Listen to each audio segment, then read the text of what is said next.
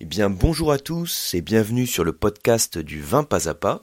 Je suis Yann Rousselin de l'école de dégustation Le Coam et des masterclass de la dégustation. Et je voudrais dans ce podcast rebondir sur un mail que je vous ai envoyé il n'y a pas tellement longtemps, euh, qui était aussi en, dans le prolongement d'une masterclass, donc la dernière masterclass hein, qui est consacrée à Bordeaux, rive gauche. Et pour vous rappeler le contexte, hein, si vous n'avez pas, vu le mail ou pas suivi la masterclass, en fait, je parlais dans ce mail initialement d'une situation euh, défavorable hein, en termes de, euh, de vignoble, qui avait conduit à une opportunité énorme. Alors, je vais vous reprendre l'exemple tout de suite. Mais ensuite, j'ai mené quelques réflexions autour de, de, ce même type de situation, c'est-à-dire une situation qui est initialement défavorable et puis qui a conduit finalement un vignoble à, à gagner une vraie notoriété. C'est aussi pour ça que j'appelle ce podcast à la revanche des malchanceux, puisqu'on part d'une situation difficile pour arriver à quelque chose de beaucoup plus favorable. Alors, on va aller tout de suite donc dans le vif du sujet. Hein. Je vais reprendre l'exemple autour de Bordeaux pour vous situer le contexte, et puis ensuite j'étendrai à un autre exemple. Alors, à la base, donc pour vous situer le contexte, il faut savoir que à Bordeaux, donc quand même le vignoble avec euh, une énorme notoriété mondiale, hein, euh, à la base le vignoble de Bordeaux, c'était un vignoble qui n'avait pas une situation facile en termes climatiques, en termes aussi euh, historiques, puisque c'était un vignoble qui était excentré par rapport à l'Empire romain.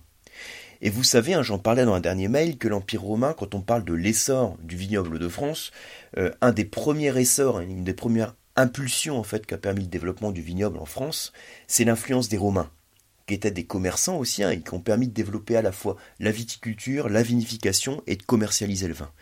Et il se trouve que le vignoble de Bordeaux était géographiquement excentré par rapport à l'Empire romain, et les Romains n'en voyaient pas le potentiel en termes de vignoble, Déjà parce que c'était un climat qui était très humide.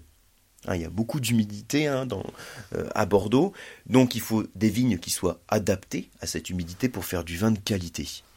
L'autre point aussi, c'est quand on regarde aujourd'hui le vignoble de Bordeaux, qu'on peut diviser en trois grandes zones, hein, la rive gauche, la rive droite et l'entre-deux-mers, eh bien, il y a cinq siècles, sur la rive gauche, toute la zone du Médoc, c'était une zone marécageuse marécageuse, c'est-à-dire qu'on ne pouvait pas l'exploiter en termes de vignoble, on ne pouvait pas euh, avoir de la viticulture sur cette zone. Et donc, quand on voit donc le climat humide qui peut poser problème en termes de choix des cépages, quand on voit la position géographique qui fait que bah, on est loin de l'Empire romain, euh, donc loin de cet essor potentiel pour le vignoble, et puis qu'on a du marécage dans le Médoc, on se dit c'est pas une situation qui est facile.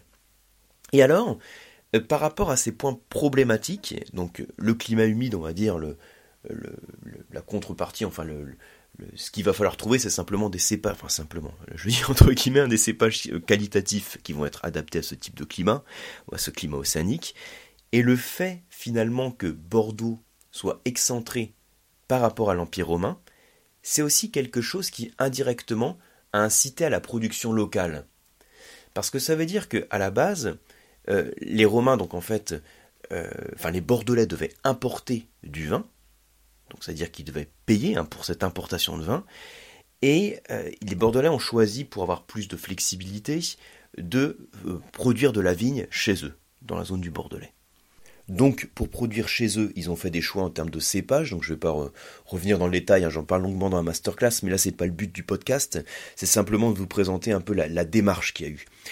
Et euh, l'autre point aussi, c'est que le Médoc, qui n'était pas exploitable, a été asséché.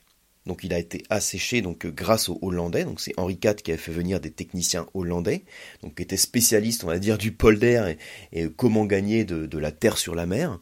Ils ont asséché le Médoc et en plus de le rendre, on va dire, exploitable pour la viticulture, ils ont aussi euh, influencé la production locale de vin, puisque c'était des amateurs de vin de caractère, de vin puissant, donc de rouge tannique et de blanc liquoreux.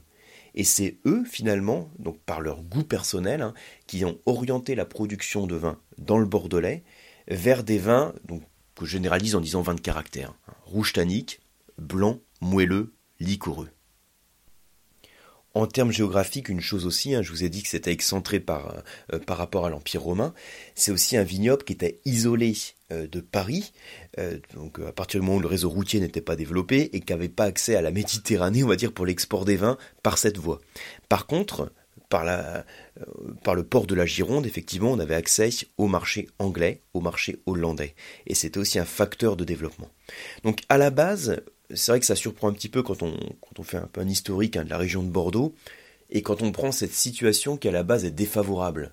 On voit un vignoble hein, qui est la plus forte notoriété mondiale en termes de, rouge tranquille, et puis finalement, euh, il y a cinq siècles, le, le Médoc n'existait pas, ou sinon en tant que marécage. Donc il y avait plusieurs points qui posaient problème, euh, l'humidité hein, du climat, le fait que géographiquement c'était excentré par rapport à l'Empire romain, et puis euh, d'autre part le fait que le Médoc soit marécageux. Et finalement, au cours de son histoire, il y a eu différentes opportunités qui ont fait que le que aujourd'hui Bordeaux, hein, c'est, euh, je disais dans masterclass, c'est vraiment la région des superlatifs hein, en termes d'export de vin tranquille, en termes de notoriété mondiale, en termes de, euh, de consommation des ménages hein, aussi. Donc ça, c'est un exemple Bordeaux. Et je voulais vous donner un autre exemple aussi, donc euh, pas le plus, euh, pas le moins connu non plus, puisque je vous parlais donc là de, Bordeaux, peut-être pour la plus forte notoriété en termes de rouge tranquille et, une des plus fortes en termes de blanc liquoreux. Et je voulais vous parler aussi de la région de la Champagne, parce que la Champagne à la base, on a aussi une situation qui est a priori défavorable pour la viticulture. Quand vous regardez à la localisation de la Champagne sur le vignoble de France, on est euh, à une latitude nord de 49,5 de latitude nord. Or, vous savez que quand on observe la carte mondiale, il y a des zones qui sont plus adaptées que d'autres pour la viticulture.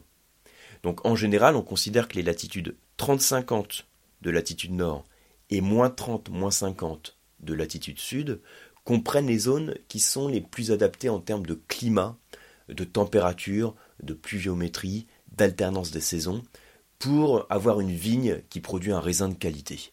Donc quand on garde 30-50 en latitude nord, euh, ça comprend donc c'est les façades ouest hein, des continents, donc ça comprend la Californie, ça comprend toute euh, l'Europe viticole, hein, donc euh, Portugal, Espagne, Italie, France, mais aussi l'Europe de l'Est, et puis l'Allemagne, hein, l'Autriche, etc. Donc là je vous résume vraiment le, globalement, et quand on prend moins 30, moins 50, on va être sur l'Amérique du Sud, on va être sur la pointe de l'Afrique du Sud, on va être sur le sud de l'Australie et la Nouvelle-Zélande, donc les vignobles du Nouveau Monde. Donc 30-50, moins 30, moins 50. Le Champagne, avec une latitude aussi septentrionale, on est presque, on va dire, très au nord et presque trop au nord, puisque on va chercher beaucoup de fraîcheur dans le vignoble. Et la, la fraîcheur, par quoi elle se traduit dans la baie de raisin et dans le vin? Donc dans la baie de raisin, le problème qu'on peut avoir, c'est un manque de maturité et un niveau de fraîcheur, donc traduire un, niveau d'acidité dans la baie qui soit important, et donc des vins acides.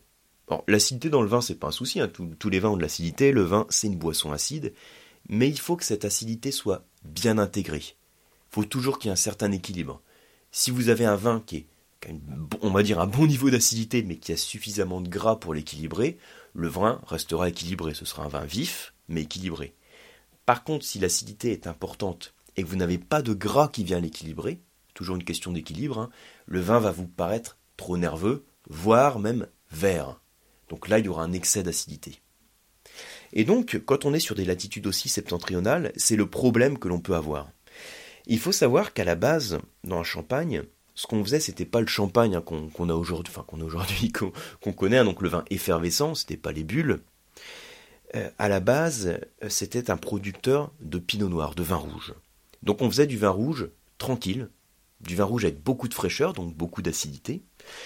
Et quand on parle donc de Dom Pérignon, hein, le moine bénédictin à qui on attribue souvent l'invention du champagne, en fait ce qu'il a surtout fait, Dom Pérignon, c'est qu'il avait eu suffisamment de, talent, on va dire, hein, pour faire apprécier euh, le champagne à la cour du roi de France, donc à, Versailles, mais le champagne en tant que vin tranquille, en tant que vin rouge tranquille. Et lui, le problème qu'il rencontrait, comme d'autres champenois qui travaillaient sur, euh, la, vinification, c'était que on avait régulièrement des refermentations en bouteille. Alors, qu'est-ce qui se passe en fait, hein, pour faire simple euh, quand il fait froid, vous avez donc, euh, imaginez hein, donc que vous êtes dans un chai de vinification où il fait froid, en fait, vinification, vous avez votre fermentation alcoolique, donc les levures qui convertissent le sucre du raisin en alcool, Et s'il fait trop froid, qu'est-ce qui se passe? Vous avez les levures qui arrêtent de travailler. Donc du coup, ça stoppe la fermentation. Ça stoppe la fermentation, mais les levures sont toujours là, elles sont toujours actives. La fermentation stop, vous avez du sucre résiduel. Vous mettez votre vin en bouteille, et qu'est-ce qui se passe quand la température augmente? C'est que les levures recommencent à travailler, et puis elles vont, alors entre guillemets, hein, pour faire un peu imagé, prendre le sucre résiduel que vous avez dans la bouteille, et tranquillement faire leur fermentation alcoolique, transformer ce sucre résiduel en alcool. Et donc, le problème de ces refermentations en bouteille, c'est que vous savez que la fermentation alcoolique, c'est donc sucre, donc sous l'action des levures, donne alcool plus CO2, pour faire simple. Donc le sucre, sous l'action des levures, se transforme en alcool et en CO2. Or, le dioxyde de carbone, donc le gaz, est emprisonné donc, dans la bouteille, et ces refermentations en bouteille, quand vous avez la pression dans la bouteille qui augmente, qu'est-ce qui se passe? Vous avez la bouteille qui explose. Et donc, à l'époque, c'était un gros souci, c'est ce qu'on appelait d'ailleurs le champagne le vin du diable, parce qu'il y avait des refermentations de bouteilles, vous imaginez la bouteille qui pète, donc dans ce cas-là, il faut mieux avoir quelque chose pour se protéger euh, quand on travaille dans les chais de vinification, c'était le cas d'ailleurs, on se protégeait le visage pour éviter les, les bouteilles qui explosaient. En termes financiers, c'était aussi des pertes importantes, et donc pour Dom Pérignon et on va dire les autres champenois vinificateurs, la refermentation en bouteille, les bulles, c'était un problème. C'était un défaut, ça entraînait des pertes dans les bouteilles. Et finalement, euh, cette malchance initiale, hein, euh, cet obstacle initial, s'est transformé en opportunité aussi sous l'influence des Anglais. Vous avez vu que les Anglais hein, on en parlait sur Bordeaux, bon, j'ai surtout incité là sur les Hollandais, mais euh, les Anglais ont été aussi très importants dans, l'histoire du vignoble de Bordelais. Euh, en Champagne, c'est la même chose, ils ont une influence décisive, puisque c'est eux aussi qui ont contribué au succès des bulles de Champagne. Alors, qu'est-ce qui s'est passé? Vous aviez une personne qui s'appelle Sainte Évremont, donc Évremont, ça se finit par M-O-N-D, donc E-V-R-E-M-O-N-D. Alors Saint Évremont, c'était un soldat aussi un philosophe, hein, vous voyez comme quoi c'est pas incompatible, un soldat philosophe essayiste, et euh, qui était euh, qui avait fait un texte, une forme de pamphlet contre le roi Louis XIV. Donc voilà, vous imaginez, hein, c'est le truc à pas faire, et donc qui était en exil. Il était en exil en Angleterre, et il était auprès de son ami le comte de Bedford. Euh, et pour, on va dire, par sympathie, par amitié, le comte a fait venir des tonneaux de ce vin champenois que, que Saint-Évremont appréciait tant. Et quand le tonneau est arrivé, eh ben, ça avait fermenté et donc il y avait des bulles.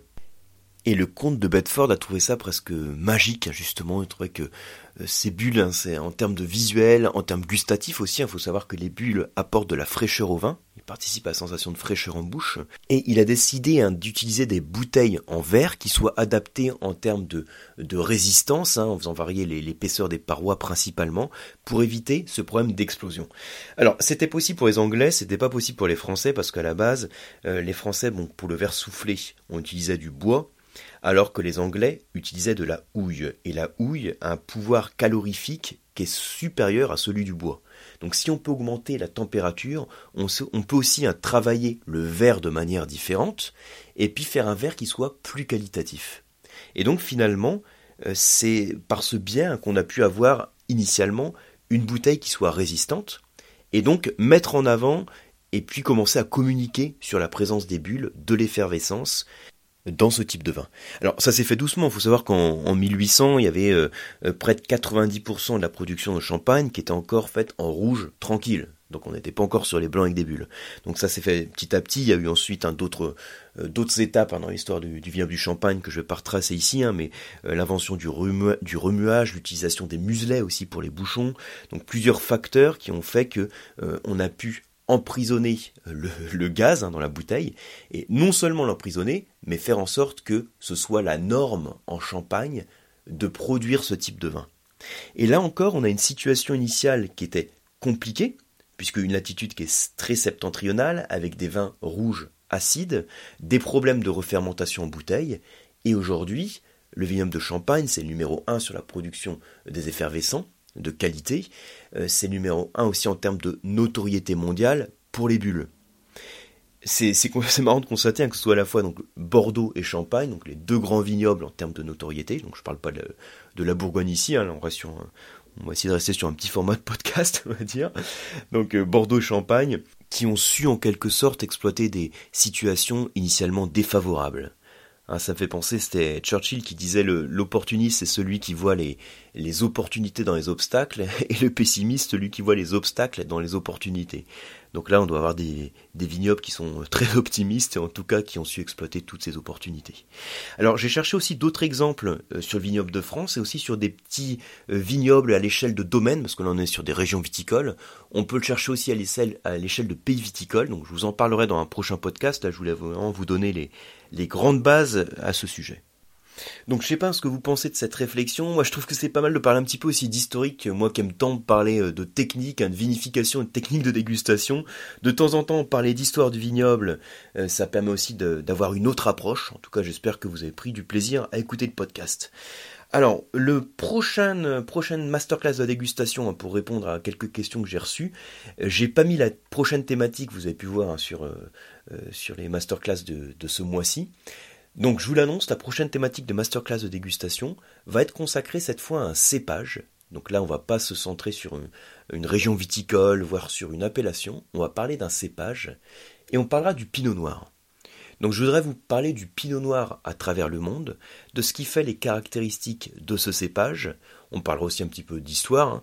Euh, je voudrais vous parler aussi des grands vignobles du monde, hein, à l'échelle du monde, euh, qui, produisent du pinot noir et pourquoi on va pouvoir y trouver un, pinot noir de qualité, quels sont les terroirs qu'il affectionne et en quoi ça va influencer sur le profil gustatif du vin, et quels sont également les climats qu'il affectionne. C'est donc une autre approche hein, qui nous permet de parler d'un des cépages de référence et de le découvrir ou en tout cas de le redécouvrir au travers d'une belle petite sélection que je vous ai préparée hein, dans les vinotes qui accompagnent les masterclass. Voilà, sinon j'espère vous retrouver aussi hein, sur les cours du Coam, c'est toujours sur lecoam.eu ou bien sur un article du podcast sur le vin pas à pas. Merci beaucoup et à très bientôt.